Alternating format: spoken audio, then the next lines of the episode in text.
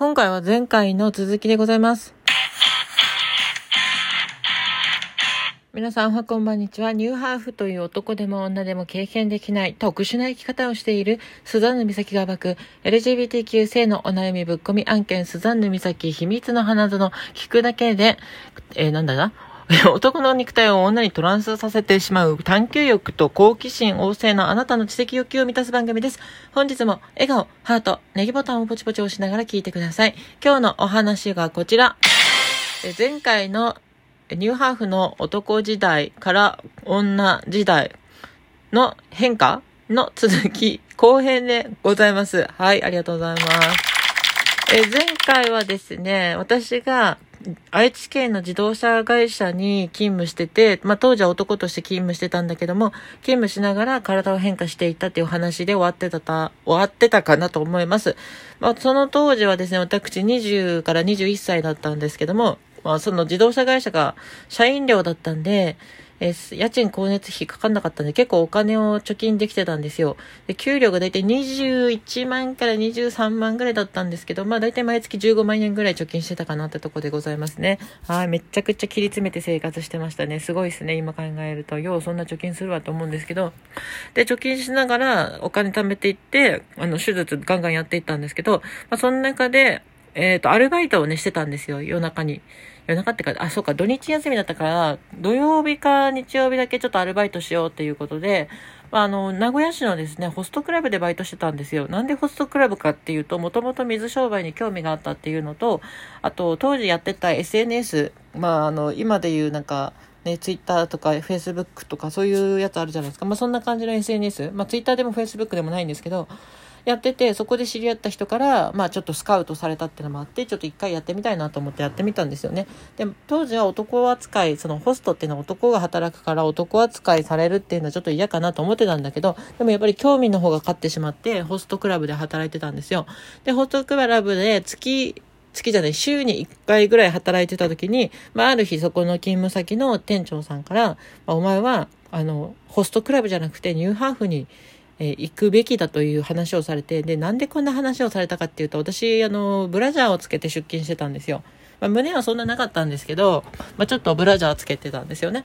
で、それをバレてしまって、お前どうしたんだそれみたいな。まあ、あの、入店する時から女になりたいって話はしてたんですけど、まあ、本気だって思われてなかったみたいで、で、そのブラジャー姿を見られて、お前、それどうしたんだみたいな感じになって、事情を話したら、だったらニューハーフクラブに面接してこいって言われて、あ、そうだなと思って。まあ、その時私、名古屋にニューハーフクラブがあるなんて全く知らなかったんですよね。で、あ、ニューハーフクラブあるんだったら、まあ面接してくるのもありかなと思って面接して行ったんですね。その、ホストの店長に、あの、ホストで働いてたのが土曜日だったのかなだから、次の日に面接行ってこいって言われたんだけど、次の日日曜日で、その名古屋の錦の、あの、繁華街ですね。ニューハーフクラブがほとんど空いてなくて、月曜日しか空いてなかったんで、次の日に面接行ってきたんですよね。だから月曜日か。だから月曜日に、あの、面接行ってきまして、それで、まあ、採用されるということになりまして、で、あの、自動車会社の基幹従業員が、まあ、満了間近だったんで当時ね。じゃあ満了後の就職先どうしようかなって考えてたんですけど、ニューハーフクラブで採用されるってことだったんで、じゃあそっちで働こうっていうことで、そのまんま、あの、期間従業員満了した後は、えニューハーフクラブで働くということにしました。で、当時はですね、あの、自動車会社に働いてた時は男の子として働いてて、まあ、プライベートでもね、男か女かよくわかんないけど、まあ男みたいな生活してたんですよ。まあでもそのニューハーフクラブで働き出すっていうことになってからは、ま、ニューハーフクラブだしってことで、普段も女性として生活しようっていうことで、あの、服装も女性にどんどんどんどん変えていって、あの、それまで下着はね、ちょっと私ポリシーがあって、あんまり女性ものつけたくなかったんですけど、まあ、ちょっとそこら辺はもう下着も女性ものにしていかないとあかんなということで、下着も女装にして、下着女装変態、ヤッホーみたいな、あの、旗から見るとね、旗から見ると体男なのに下着だけ女性のものつけてなんか変態みたいに思われるかもしれないですけど、まあ変態だったのかもしれません。それで、えー、勤務しながら、まあ、まあ、と、勤務前か、そうか、工場満了して、えっと、有給休暇に入ってる間に包協手術したんだ。で、包協手術してシリコンを 200cc ぐらい入れたんですけど、そして、えっ、ー、と、それでまあ自信もついたってのもあって、あの、ブラジャー、ブラジャーじゃなかった、えっ、ー、と、女性の下着つけるようになって、で普段も女性として生活するようになったって感じですかね。でニューハーフクラブに勤務しながらどんどん女としてのレベルを上げようと思って頑張ってこう磨いていきましてでそれで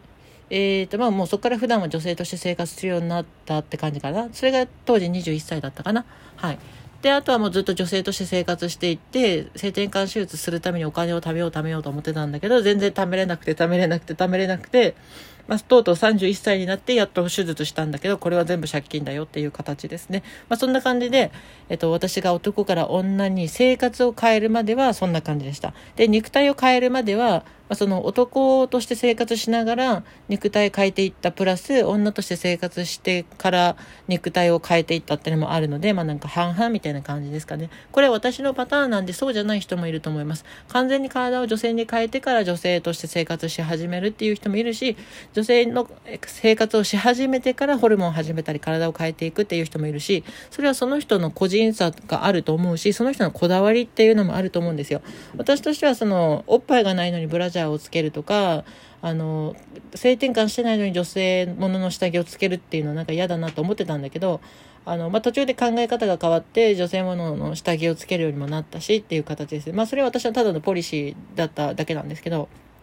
うん。だからまあそういうな感じで完全に戸籍を女性に変えるまでは女性として生活したくないっていうポリシーの人もいるだろうし、まあ、逆に戸籍の性別とか関係なく女性として生活したいっていう人もいるだろうし、まあ、本当に人それぞれ考え方価値観は違うし、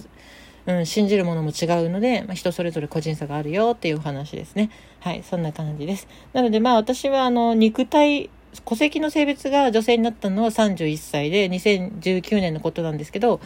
えっ、ー、と、女性として生活し始めたのが21歳なので、えっ、ー、と、あれ当時2008年だったのかな ?2008 年の12月からですね。だからもうほとんど2009年になるギリギリぐらいだったんですけど、まあそんな感じですね。で、女性として生活してる中では、まああの、股間のおティンポは生えてたんだけど、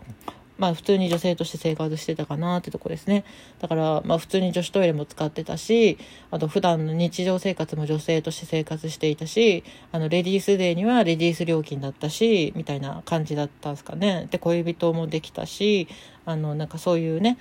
そういうなんですかあの肉体関係みたいなのもあったしみたいな感じですかね、まあ、それがまあ個人的にはすごいびっくりでしたね。別に体は完全にその性転換してるわけじゃないし男性器もついてるのになんか別にそういうの気にしないっていう人もが世の中にいるんだなっていうこともびっくりだったし、まあ、そんな体の状態でも女性として生活できるんだなっていうのが当時の私はすごくびっくりだったかなっていうとこですかね、まあ、そんな感じでございました。はい。で、あ、なんとここでお便りいただいておりますので読み上げようと思います。えっ、ー、と、以前から連絡くださっている、えっ、ー、と、ゆきさんかな？えっ、ー、と、読み上げます。美咲様ご無沙汰しております。美咲様のあたを押しもあり、早期に治療が始まり、今のところ問題なく進んでいます。徐々に女の子らしくなっていく姿を微笑ましく見ています。と、い、え医師の話では男性ホルモン値が低いので、これから一気に女性的な体に変化していくと思われます。学校の相談、医師の相談、複数の病院での相談、周囲の目など苦労しましたが、今、娘の笑顔を見ること、見ると、それでも今はいい思い出です。進学のこと、就職のこと、これからいろいろあるとは思いますが、支えていきたいと思っています。娘姿になり、周囲の目も大きく変わってきました。美咲様、本当にありがとうございました。ということで、ゆきさんありがとうございます。そしてもう一個、ゆきさんからメッセージいただいております。えー、医師は尊敬できる方です。当初はためらっていましたが、娘の真剣さ、母親が大変理解があり、環境整備をしてくれたこと、複数の医師の診断、ホルモン状態など精査した上で決めました。以前にも同様な患者さんがおられたそうです。その方は娘より1歳年上でしたが、すでに個人輸入で薬を飲んでいたそうです。可愛い娘さんだそうです。ということで。はい、ありがとうございました、ゆきさん。えっと、説明、ちょっと事情を説明しますと、あの、このゆきさんっていう方は、前からですね、私のラジオトークにコメントを送ってくださってて、あの、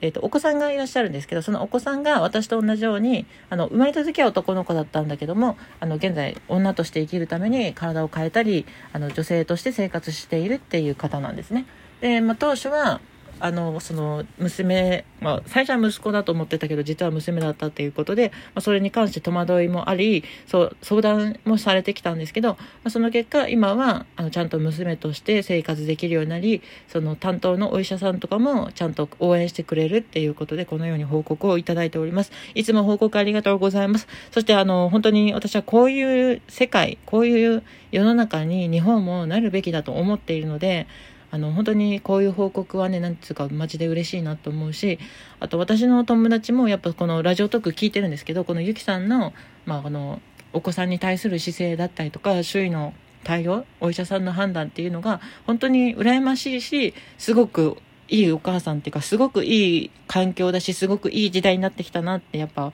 同じように私のようなトランスジェンダーは思っているので本当に応援したいと思うし何ていうか癒されるっていうか何ていうのあったかくなります心が。はい。なのでもう今はね、あの、トランスジェンダーはまだまだ理解もされない部分もあるし、偏見もあるのかもしれないですけど、徐々に徐々にこういったゆきさんのご家庭のようなことが当たり前になる時代が来ると思うし、当たり前になる時代が来てほしいなと私はもうずっと前から思ってたんで、あの、本当にそういうふうに今変化してきていると思うので、まあ、めっちゃ嬉しいなって思いましたっていうわけで、今日は最後まで聞いていただきありがとうございます。この番組ではこのようなトランスジェンダーの裏話を伝えていくっていう番組ですね。よかったらお便りをっていってください。差し入れもお待ちしております。えー、質問なども大歓迎でございます。ではこれで終わります。ありがとうございました。あ、そしてこの番組のフォローと Twitter のフォローなどよろしくお願いします。